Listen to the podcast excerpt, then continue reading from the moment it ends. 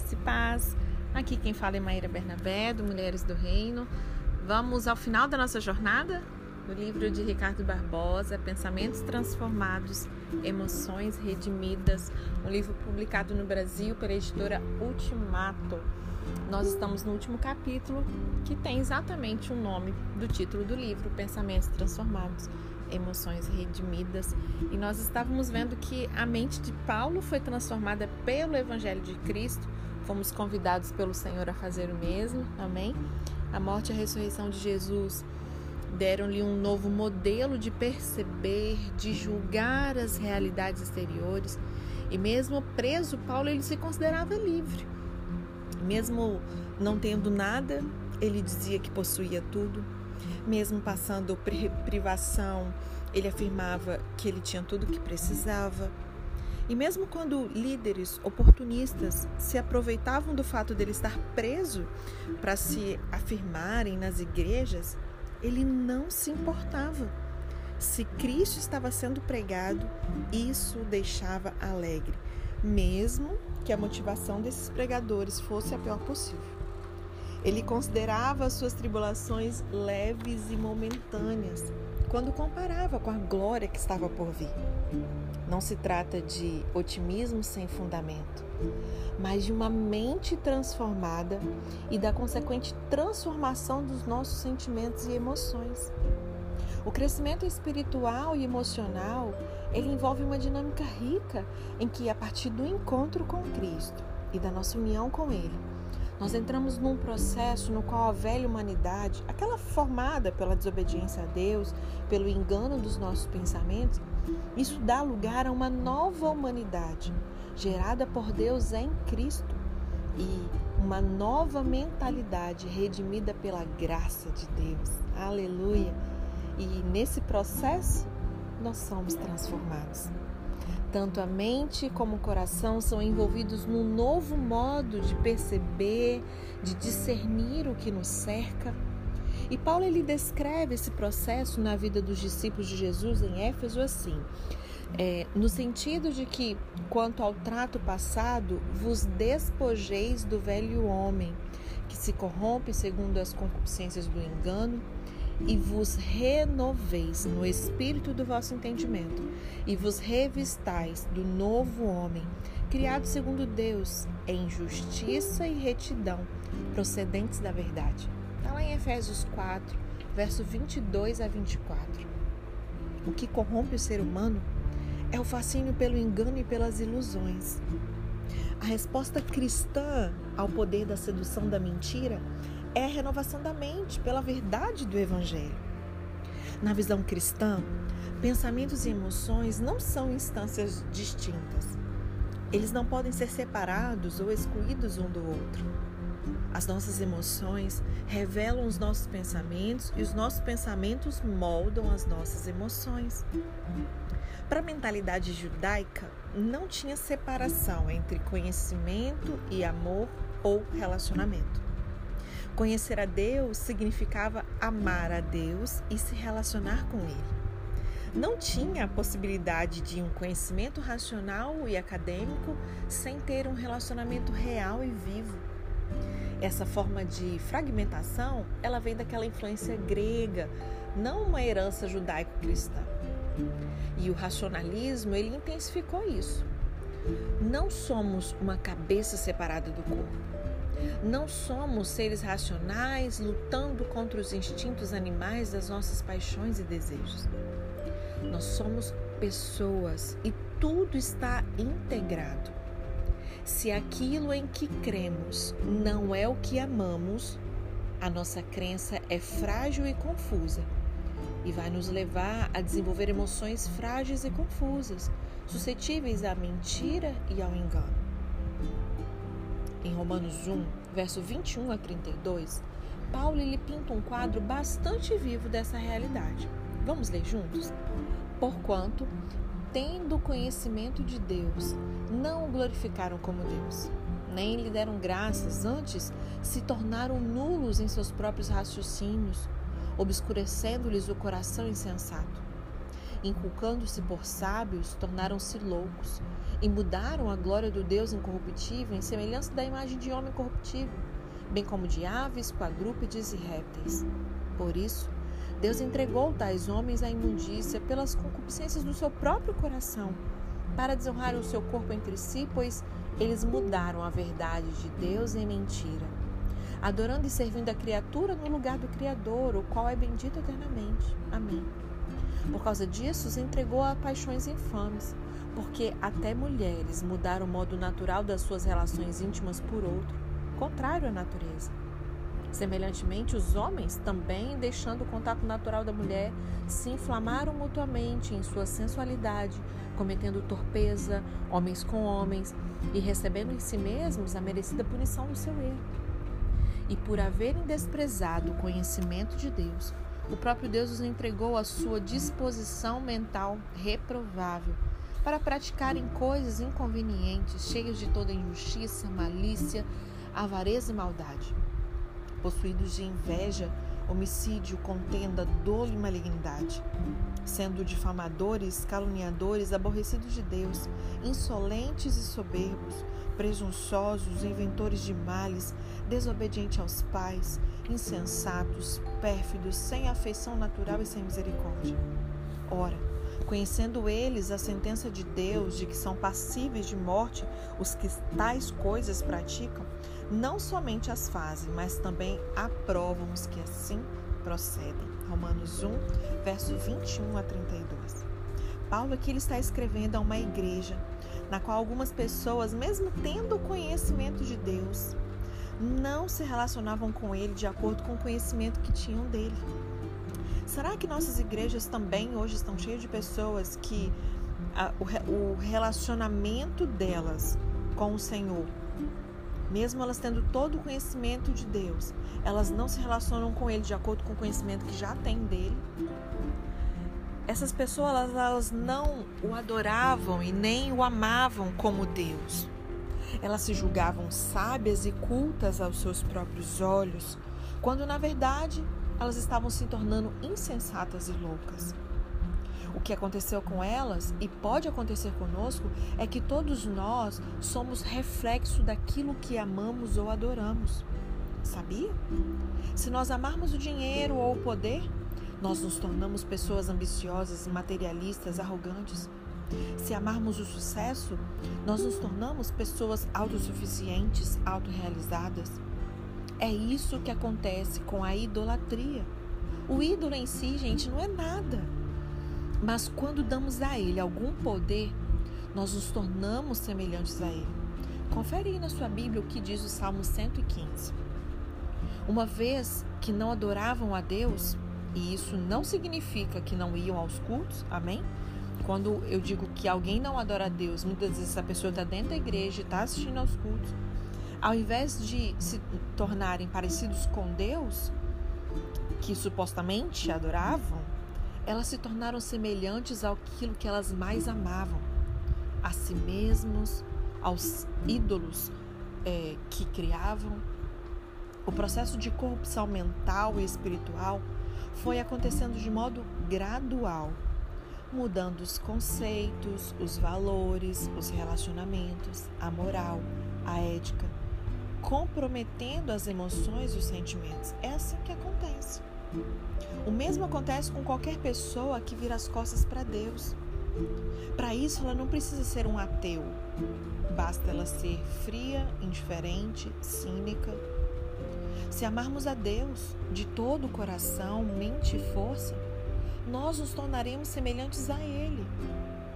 Caso contrário, iremos nos tornar semelhantes ao que amamos. Não há como fugir dessa regra. E eu penso muito sobre isso quando eu olho é, pessoas que não temem ao Senhor, que ainda não, né? Ou muitos que até já estiveram um dia em contato com a religião, mas que se decepcionaram com a instituição igreja, né, com a instituição religiosa, e muitos que não conhecem, eu já vi é, homossexuais afirmarem, olha, se é esse Jesus aí esse Deus aí que você serve, eu não quero não. Por quê, gente? nós nos tornamos semelhantes. Olha só, quando a gente ama a Deus de todo o coração, mente e força, a gente se torna semelhante a Ele. E para as pessoas olharem para nós, não ver Jesus e Deus em nós, ou esse tipo de Jesus que a gente apresenta, as pessoas não quererem, entenda o que eu estou querendo dizer. Sinal que a gente não tem amado o Senhor de todo o coração, mente e força, porque a gente não está semelhante a Ele.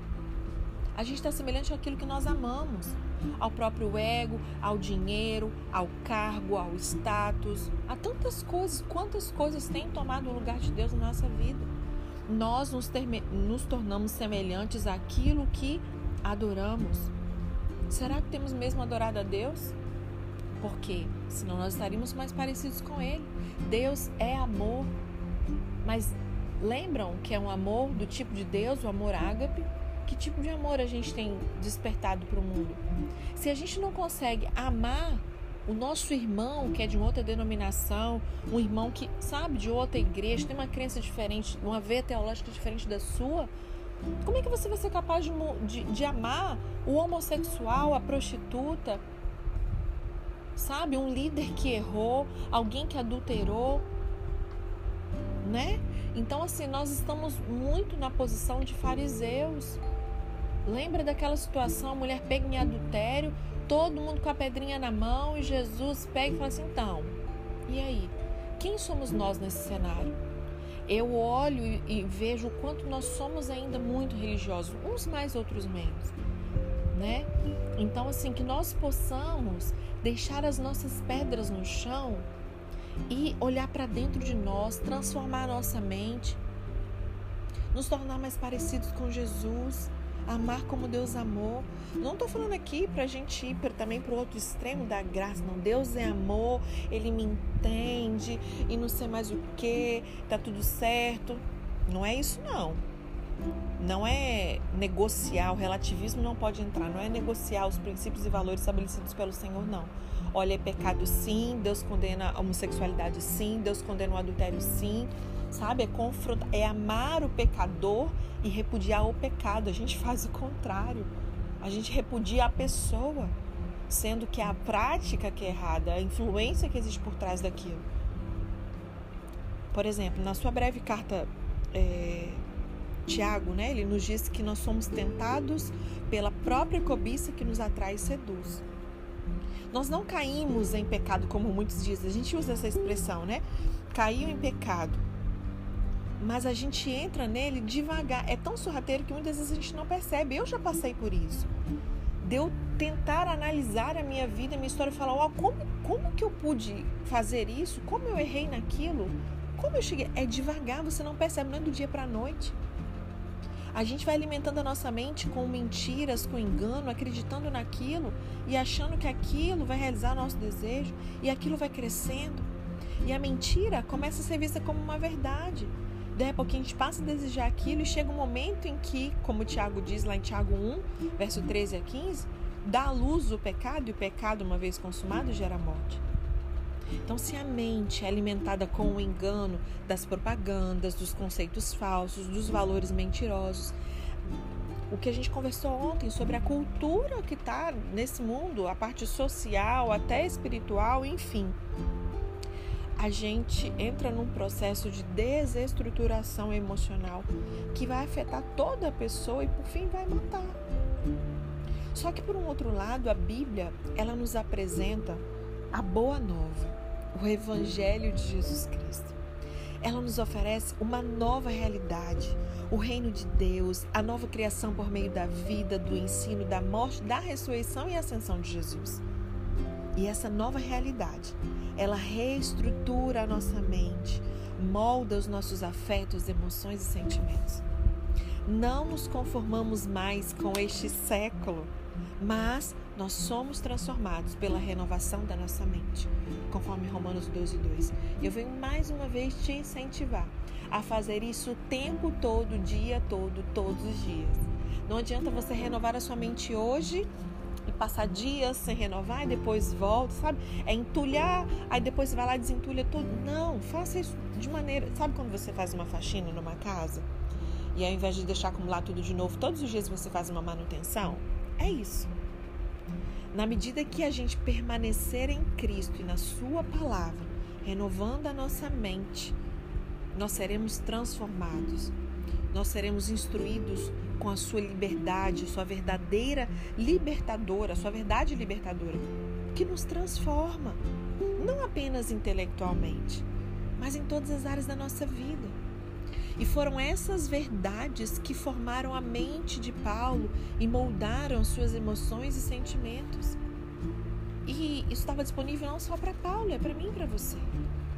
Deus é por nós, nada pode mudar essa verdade. Mesmo quando a gente passa por experiências difíceis, dolorosas, Deus é por nós e permanece ao nosso lado e nada muda isso. Graciosamente, Deus nos deu seu Filho unigênito diante dessa dádiva não existe nada, absolutamente nada, que Deus nos negue em sua graça e amor. Então, se Deus, ele nos deu o seu bem mais precioso, a dádiva perfeita, aquilo de que nós mais precisávamos, certamente ele jamais nos negará algo que seja necessário aos seus propósitos gloriosos. Por meio de Jesus Cristo, Deus já nos julgou, nos redimiu, perdoou todos os nossos pecados e nos reconciliou com Ele e toda a sua criação. Nós fomos justificados por meio da morte de Cristo na cruz do Calvário. Por isso que não há nenhuma acusação contra os eleitos de Deus. Aquele que está em Cristo, nova criatura é. Nenhuma condenação para quem está em Cristo. E no caso de qualquer erro, né? Porque você pode pensar, tá, Maíra, é muito lindo isso, mas então. Então, no caso de qualquer pecado, erro ou falta que porventura nós viermos a cometer, Mediante o arrependimento e a confissão, nós podemos obter o perdão de Deus. Isso não muda em nada, você vai viver em alegre comunhão com Ele e com os outros. Nada pode nos separar do amor de Deus. Nenhuma perda, nenhuma dor, nenhum sofrimento, nada, absolutamente nada pode fazer com que Deus deixe de nos amar. E a razão é simples, já falamos tantas vezes: Deus é amor, essa é a sua natureza. E o amor de Deus não é um sentimento vago, abstrato, lembram? Não é subjetivo, que existe hoje e amanhã não existe. Ele é amor. E por isso não há uma possibilidade dele deixar de amar em nenhum tipo de situação, por mais complexo e difícil que seja. Pensamentos transformados produzem emoções e sentimentos redimidos. Muitos cristãos sofrem com sentimentos de baixa autoestima, inadequação, rejeição, culpa, abandono, carência, medo, ansiedade, aceitação, todos esses pontos que nós vimos durante essa jornada e muitos outros. São sentimentos que decorrem do modo como nós olhamos a realidade à nossa volta, como interpretamos e julgamos e também reagimos a ela. Pode ser o passado com lembranças que temos deles, pode ser o presente com todas as circunstâncias que nos envolvem, pode ser o futuro com as suas ameaças e incertezas. Nós não temos controle algum sobre o que acontece no mundo, com nossa família ou até mesmo com a gente. Só que coisas ruins acontecem, acontecem. Nós sofremos com as crises econômicas, políticas, com as enfermidades, desemprego, divórcios e outras rejeições, incompreensões, traições. Todas essas coisas acontecem com todos os santos, não acontece só com você, só comigo. Todas elas têm um grande poder de nos desequilibrar, sim, de nos desestruturar emocional e espiritualmente. Só que o problema não está nos acontecimentos, mas na maneira como reagimos a eles. E é isso que o Evangelho nos oferece. Ele transforma a nossa mente, nos faz perceber a realidade de outro modo. Reagimos a ela de uma maneira apropriada à luz do Evangelho, como também reestrutura as nossas emoções e sentimentos.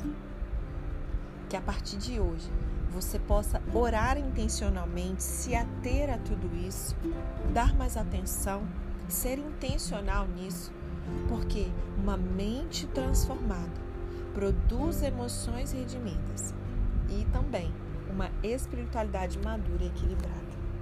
Amém? que você possa já ter tido bons frutos dessa jornada tão curtinha, né? Mais um livro pequenininho, mas tão maravilhoso. Estou muito feliz que finalizamos mais hoje mais um estudo juntos, juntas e juntos, né? Pensamentos transformados, emoções redimidas. Quero agradecer mais uma vez à editora Ultimato por ter nos abençoado, permitindo o estudo desse livro maravilhoso. Que Deus os recompense. Né? Ricardo Barbosa, inspirado pelo Espírito Santo, a escrever tudo isso, esse pastor maravilhoso. Nós agradecemos. Eu agradeço a você também por, ter, por estar aqui comigo, por orar por mim, por orar por esse projeto maravilhoso que nasceu no coração de Deus, Mulheres do Reino, também né, o Talmidim, onde estudamos a Bíblia.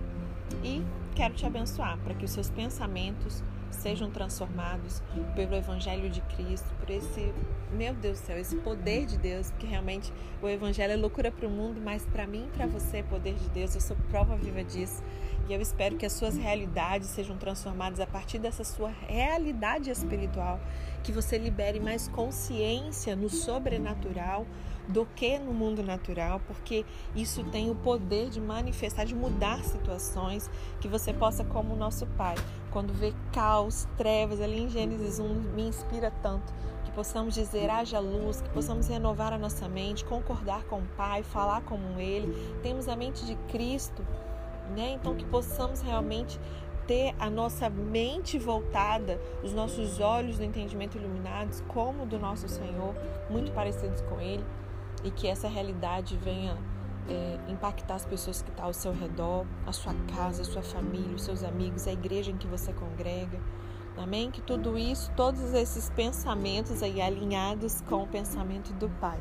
Eu não tenho dúvida que as suas emoções, os seus sentimentos, elas serão redimidas e todas as áreas da sua vida serão ajustadas para a glória de Deus. Amém? Que Deus te abençoe. Até a nossa próxima jornada.